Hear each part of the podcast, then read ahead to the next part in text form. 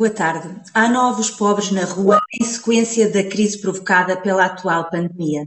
Há muito a fazer para quem quer ajudar. O Active Bank e os seguidores da nossa página no Facebook conseguiram esta semana 2 mil partilhas do post Dia Solidário Ajudar o Serve the City. E assim, hoje temos connosco Alfredo Abreu, presidente desta instituição que apoia pessoas carenciadas. Se quiser uh, questionar o nosso convidado, pode fazer em direto uh, neste, neste, neste chat. Uh, olá, Alfredo, muito boa tarde, obrigada por, por aceitar o nosso convite. Uh, e antes de mais, gostaria que nos falasse como é que estas partilhas uh, se traduzem numa ajuda ao City, como é que todas as pessoas que ajudaram a partilhar este post, de alguma forma, contribuíram para, para um bem maior. Muito boa tarde, muito obrigado por nos eh, darem esta oportunidade de dar a conhecer a nossa rede de voluntariado. Eh, nós não somos uma instituição que apoia, nós somos uma rede de voluntários que apoia. Portanto, quem apoia, quem faz a diferença, são os voluntários, muitos, que vêm de todos os lados, eles é que fazem a diferença. Nós organizamos-nos como rede para chegar lá. Eh, foi, foi importante de, de, duas maneiras que me vêm à cabeça este, este, este apoio do, do Activo Banco. Em primeiro lugar, porque nós trabalhamos com base no apoio de empresas, 70% das nossas receitas para fazermos todo o trabalho que fazemos, para ter uma ideia do trabalho que, que isto tem, só em 2019 envolvemos cerca de 5.400 voluntários ehm, e fizemos o apoio a cerca de 2 mil pessoas com necessidade. É um trabalho muito extenso em vários projetos, em várias zonas da cidade, e quem nos apoia muito são as empresas. E com a chegada deste período de confinamento, as empresas deixaram de fazer voluntariado corporativo, ficaram todos na incerteza do que é que vai acontecer a seguir e, portanto, 70% da maneira de nos sustentarmos naquilo que fazemos desapareceu de um dia para o outro. E a primeira pergunta que fazemos é agora como é que pagamos as contas? Começando por, por, por aqueles que coordenam a rede. Eh, e, e, gestos como o vosso são um incentivo enorme para dizer, não, não, estamos cá, vamos fazer isto juntos, não é? Vocês não estão sozinhos. Vamos continuar a fazer o bem e encontraremos maneiras de poder fazer isso juntos. E esta maneira criativa foi, por um lado, esse benefício, por outro, ao fazerem campanhas como esta, vocês agitam os voluntários da nossa rede, agitam os vossos trabalhadores e, e, digamos, clientes também, vocês agitam as pessoas para pensarem, não, vamos dar uma resposta juntos. E, portanto, estamos a agitar o que há de melhor na sociedade para um momento como este. Quando, quando me estava a falar aqui nos voluntários, isto também era uma pergunta que eu tinha para lhe fazer. É, realmente, sendo que os voluntários também têm aqui algum receio e que também se têm retraído um bocadinho uh, para, para estar a fazer voluntariado? As pessoas são muito diferentes e há umas que se retraíram e há outras que se atiraram para a frente. Sim, sentimos. De facto, o que acontece é que o nosso voluntariado era praticamente todo presencial. Portanto, as pessoas, tínhamos eventos onde nos encontrávamos, ora com idosos que vivem sozinhos, ora com pessoas na situação de sem-abrigo, ora com crianças. E, portanto, com os idosos e com as crianças, de um momento para o outro não podíamos estar eh, na sua presença. Em relação às pessoas na situação de sem-abrigo, podíamos, mas nem toda a gente se sentiu com coragem para ir. Apareceram muitos, centenas, que, que queriam participar, um, e outros que tinham alguma dúvida também foram-nos mandados ficar em casa, eh, não sabíamos muito bem no princípio como é que estas coisas acontecem, como é que se pega ou não se fica contagiado, eh, quais são as, eh, se temos máscaras, se não temos, se são suficientes. Havia muitas perguntas e acho que algumas pessoas hesitaram e, claro, há muitos por terem doença crónica, ou por estarem a viver com alguém que tem doença crónica, ou por estarem em empregos que lhes pedem que se mantenham em quarentena, não puderam vir. Mas temos tido os suficientes para, primeira, para esta primeira etapa. No fundo, o, o, o Active Bank, nós já tínhamos aqui quase que uma, uma parceria estabelecida para agora termos outro tipo de, de, de evento que não foi possível devido uhum. a realmente a este isolamento social e esta foi a forma que, que escolhemos para não deixarmos o Serve the City para trás neste, neste, neste apoio que, que gostaríamos de vos dar, porque realmente, eh, como disse, eh, vocês têm uma abrangência enorme no, no, no tipo de pessoas que, que, que apoiam. Como, quem quiser, como é que pode ajudar? Há sempre duas, três maneiras de, de, ajudar. A primeira, obviamente, é vindo, fazendo voluntariado. Nós temos neste momento, neste momento que ainda estamos um pouco confinados e com dificuldade em, em andar na rua livremente, eh, nós temos eh, um voluntariado que é feito através do telefone, Nós criámos para este tempo especificamente uma iniciativa que se chama Amizade em Linha, porque nós acompanhávamos pessoas eh, quase todos os dias, todas as semanas, pessoas que estavam muito sozinhas, precisavam de ajuda, essas pessoas continuam a estar sozinhas agora ainda mais, e talvez a precisar de mais ajuda. E, portanto, nós temos nesta altura, vai para caminho já de 200 voluntários, que todas as semanas estão ao telefone e passam algum tempo com pessoas idosas, com pessoas na situação de sem-abrigo, com pessoas que vivem muito sozinhas, e estamos não só a fazer companhia, mas também a perceber que necessidades é que têm. Podem ser coisas tão complicadas como o início de uma depressão, e a pessoa está a perder a vontade de viver, e está a pensar se calhar deixar de viver, isto é complicado, e os voluntários estão ao telefone a conversar, e, e pelo menos pela presença, pela, pela voz, dizer não está sozinho, estamos aqui, mas também depois finalizamos coisas tão simples como uma senhora que vivia sozinha e que tinha a cama cheia de percebejos e que eh, não pode sair de casa porque é uma doente, uma pessoa de, com, com saúde de risco. Eh, também não tem dinheiro para mandar vir um colchão, está cada vez com mais dificuldades em dormir e é uma coisa que nós poderíamos ajudar e ajudamos logo. Portanto, este é um projeto em que quem quiser pode fazer eh, parte desta iniciativa da Amizade em Linha como voluntário. Nós damos formação e mantemos o contacto regular para perceber como é que damos continuidade às conversas. Depois temos um outro. Isolamento social a mesma, não é verdade? Sim, continuamos a fazer o trabalho, só que não podemos é dar os abraços e tomar chá e essas coisas que são importantes para já. Depois temos uma outra, uma, uma, um voluntariado presencial, onde estamos a fazer já duas coisas e vamos aumentar o número de coisas que fazemos.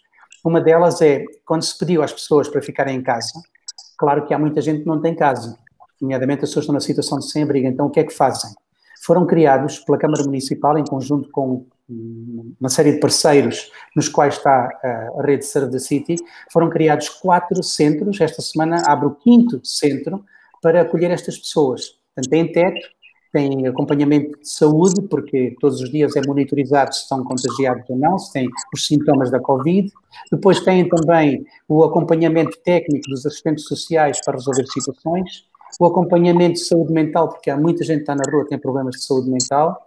Recebem quatro refeições por dia, podem tomar banho, têm roupa à sua disposição quando precisam dela e têm também o, convívio que se vai tendo, em vez de sozinho, porque nós vamos conversando com os amigos, vamos conversando, vamos lendo notícias para perceber o que é que se passa, e quem está sozinho não tem essa, essa rede.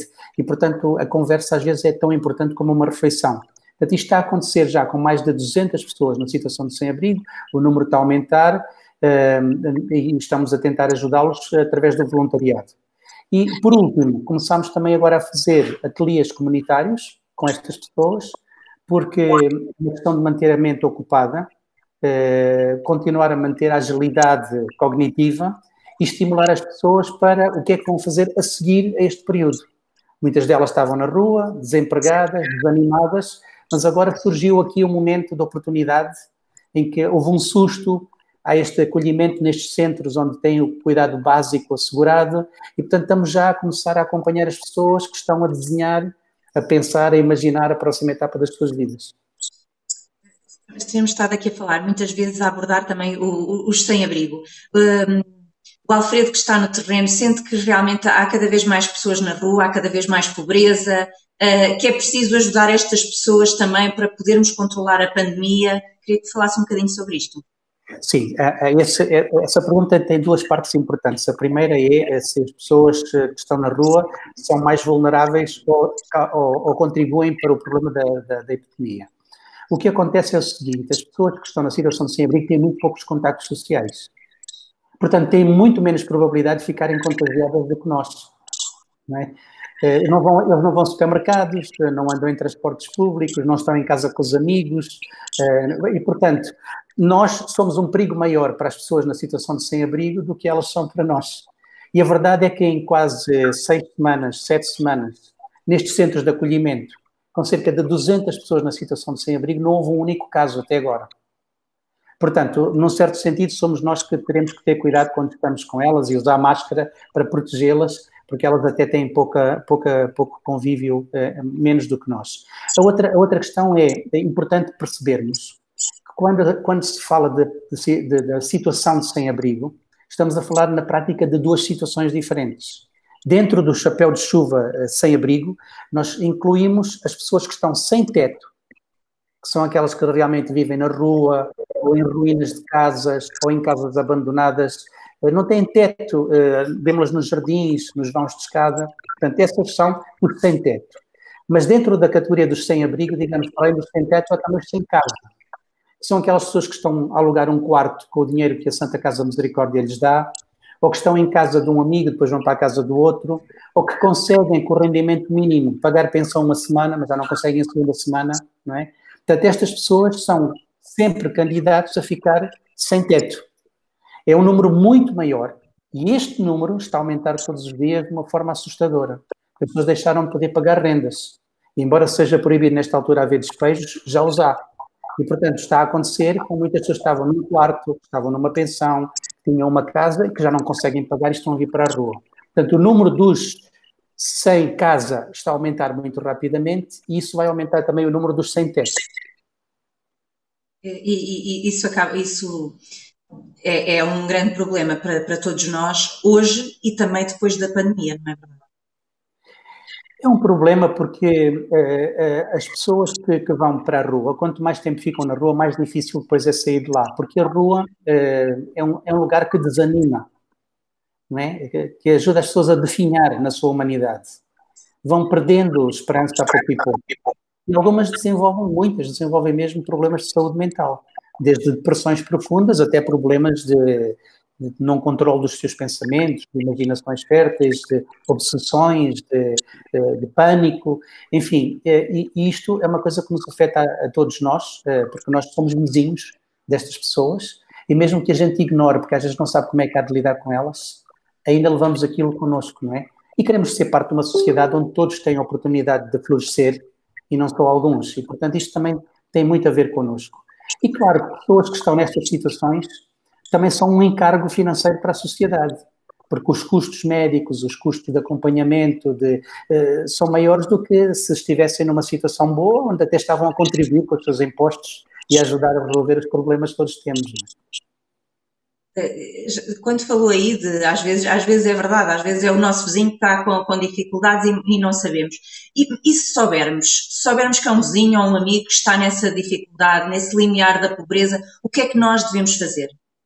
Neste momento, eh, está toda a gente alerta, começando pelas juntas de freguesia e a Câmara Municipal de Lisboa, mas também há uh, os centros paroquiais, uh, há uma série de associações que estamos todos a trabalhar em cima do fio da navalha aqui, porque é muita, estão a crescer todos os dias as necessidades e os recursos parece que não são muitos. Mas há muitas coisas agora que estão a tentar dar esta primeira resposta. Eu até tenho uma preocupação maior com os meses que vêm a seguir, do que propriamente com este momento, porque houve uma resposta e está a haver uma boa resposta. Portanto, se nós sentirmos que as pessoas têm necessidade, uma breve consulta na, na internet, descobrimos logo quem é que pode providenciar comida, quem é que pode dar algum tipo de acompanhamento médico ou de saúde. Estas, é, talvez o, o, melhor neste momento é mesmo é, encaminhar a pessoa para, para a junta de freguesia ou fazer à junta de freguesia a pergunta e depois dizer à pessoa e fazer esta ponte que a Junta de Freguesia não só tem, nesta altura, seus, as suas próprias respostas, mas conhece as outras respostas, eh, digamos assim, da economia social que estão na sua zona. Acha, acha mesmo que o que é que pode acontecer, na sua opinião, quando tudo isto normalizar?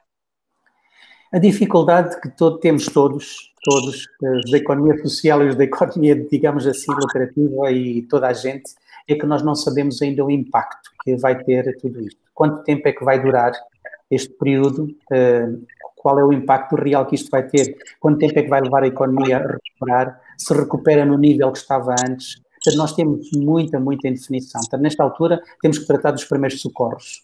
Nós temos que começar a pensar já como é que eventualmente ajudamos as pessoas a reconstruírem as suas vidas. E provavelmente muitas terão mesmo que recomeçar ou começar uma nova carreira aprender novas competências.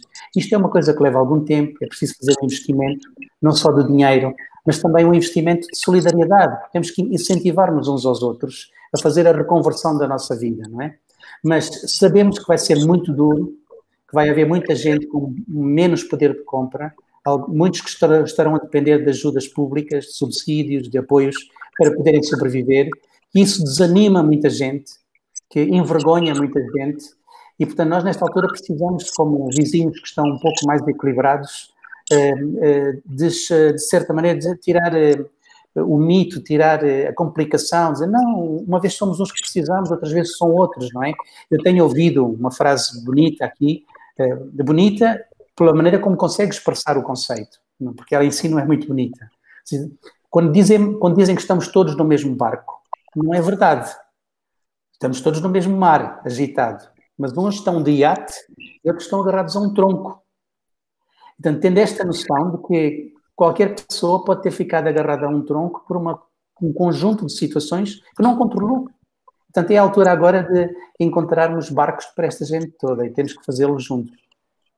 É, acho que é importante se as pessoas sentirem na pele que estão nesse, que estão nesse, nesse momento difícil é importante que não tenham vergonha, que recorram à ajuda antes de, de, de entrarem depois num, num, estado que, além da pobreza, também tem uma depressão e, e, e, e todo, todo um cenário muito mais uh, dramático.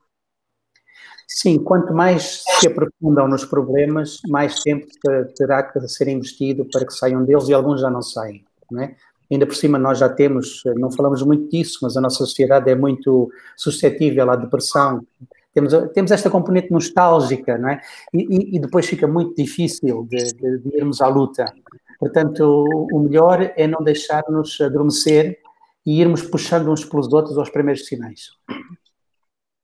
E estamos mesmo aqui a entrar na reta final do nosso programa, mas não queria que, que se despedisse sem, sem, sem nos deixar umas breves notas finais. Eu ia dizer uma coisa eh, que, eh, que seria, eu, eu agradeço por, por, esta oportunidade de contar uma coisa que não estava nas perguntas. Nós, nestes centros onde estamos a fazer eh, o acolhimento e o apoio às pessoas na situação de sem-abrigo, e, e é, é, um centro onde trabalha a Câmara Municipal, trabalham uma quantidade de organizações e, portanto, a Serve the City é apenas um entre muitos e damos apenas uma pequenina parte da resposta. Mas, ontem, por exemplo, eu estava a participar numa roda de conversa com cerca de 10, 12 pessoas que estavam lá, que quiseram estar a conversar. Eh, foi uma coisa muito interessante porque a dinâmica que eu lhe propus foi que cada um eh, mencionasse uma inquietação que está a ter neste momento da sua vida. Sem comentar, só uma inquietação. Depois pedimos a todos que votassem daquelas inquietações todas, quais eram a inquietação que gostariam de falar naquela altura. E eles votaram. E eu fiquei, fiquei sem chão. Porque estamos a ver ali pessoas que não têm emprego, não têm qualquer tipo de rendimento, uh, algumas ainda estão com problemas de dependências, a, a família ou amigos não existem ou viraram-lhes as costas, não sabem o que é que vai acontecer quando aquele centro fechar, que é um centro de, de emergência, vai fechar a qualquer altura, portanto não têm noção nenhuma do futuro. Então ouvi as várias inquietações que cada um tinha, uma, uma inquietação das várias que cada um tem. E, e foram votadas, eh, foi votada uma. Eh, Alguém mencionou a questão do futuro, o que é que vai acontecer connosco quando sairmos daqui, o que é que vai acontecer ao país nos próximos tempos, como é que, como é que, vamos, como é que vamos sobreviver aqueles que são mais pobres, eh, como é que nós vamos lidar, como é que o mundo e as grandes potências vão lidar com, esta situação sensível, se vai haver guerras, se não vai haver guerras. Eh, houve uma série de pessoas que trouxeram essas inquietações e houve um que disse assim, a minha inquietação é que eu sinto que há muita falta de amor e este era um momento importante para todos termos amor. Eu fiquei a olhar para ele, não estava à espera de que alguém falasse disto, e os outros todos votaram, é dessa que queremos falar. Abandonaram todas as outras e todos votaram unanimemente, não temos que falar sobre esse assunto. E achei muito importante a maneira como eles esmiuçaram um pouco do seu percurso de vida, a falta do amor, é? o desamor, que se calhar os levou até aquela situação. Eles sabem que com mais ou menos comida, com mais ou menos teto, com mais ou menos trabalho a gente vive. Sem amor a gente não vive. Essa é a nossa inquietação maior. Muito obrigada, Alfredo. Isto, falar consigo é sempre um prazer. Muito obrigada. E chegamos assim ao final de mais um Conversas Ativo. No próximo programa voltamos a temas financeiros e iremos falar de investimentos com Pedro Anderson, do programa Contas Poupança. Contaremos consigo desse lado. Até lá. Obrigada. Boa noite.